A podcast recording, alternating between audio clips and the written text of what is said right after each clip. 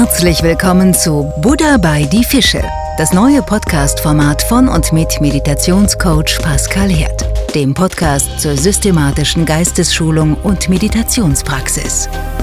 Wie der Titel signalisiert, spricht man Klartext, bringt Licht, Klarheit und Verständnis in die Geheimnisse des Achtsamkeitskosmos. Mit von der Partie Buddhismusexperte Oliver Petersen, Lehrer und Dozent am Institut des Tibetischen Zentrums in Hamburg, welches unter der Schirmherrschaft des Dalai Lama steht. Oliver ist seit über drei Jahrzehnten am Institut tätig. Er ist Magister der Tibetologie, Religionswissenschaft und Philosophie, hat eine gestalttherapeutische Ausbildung und ist seit vielen Jahren im interreligiösen Dialog aktiv. Er ist außerdem Autor des Buches Gelassen durch den Alltag und war selbst viele Jahre buddhistischer Mönch. Puh, das ist eine ganz schöne Liste, mein Lieber. Ich bin ja auch alt genug, da muss noch was zusammenkommen. Ne?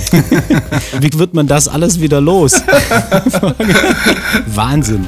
Mithilfe seiner umfassenden Expertise und langjährigen Erfahrung aus traditionellen und westlichen Disziplinen erhalten wir faszinierende Einblicke in die Welt der Geistesschulung. Ja, der Dalai Lama betont ja auch immer, wenn man meint, was in petto zu haben heutzutage, dann muss man auch vortreten, weil Menschen brauchen auch Hilfe in diesen turbulenten Zeiten. Ja. Spirituell gesehen ist da doch teilweise auch eine ziemliche Wüste und insofern ist es neben der Weitergabe des eigentlichen traditionellen Buddhismus auch wichtig, sogenannte säkulare Impulse zu geben, wo man Menschen hilft in ihrem Leben mit Hilfe von Techniken, die eigentlich aus dem Buddhismus kommen, eben tatsächlich ihr Leben zu gestalten, auch wenn sie gar nicht speziell vorhaben, Buddhisten zu werden.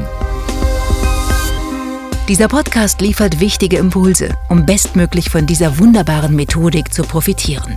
Denn das Thema Meditation ist viel tiefsinniger und gehaltvoller, als der oberflächliche Achtsamkeitstrend vermuten lässt. Pascal und Oliver stellen im Dialog Beziehungen her zwischen buddhistischen Traditionen und westlich-naturwissenschaftlichen Disziplinen wie der Quantenphysik, den Neurowissenschaften, der Psychologie und der Glücksforschung.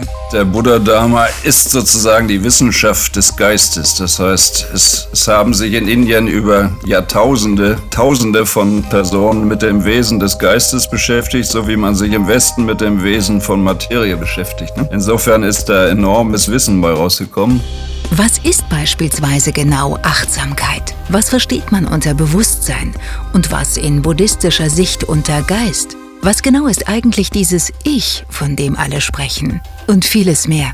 Uns selbst zu beobachten. Dazu müssten wir aber eben uns dessen bewusst sein, dass wir diese Fähigkeit haben. Ne? Ein Mensch, der sich nicht selber beobachtet, der ist eben nicht in der Lage, sein Verhalten so einzurichten, wie er es für vernünftig hält oder für sinnvoll hält, dann ist er wirklich sehr unfrei, wie so eine Art Marionette. Ne? Viel Spaß und viele Erkenntnisse beim Zuhören und Reflektieren.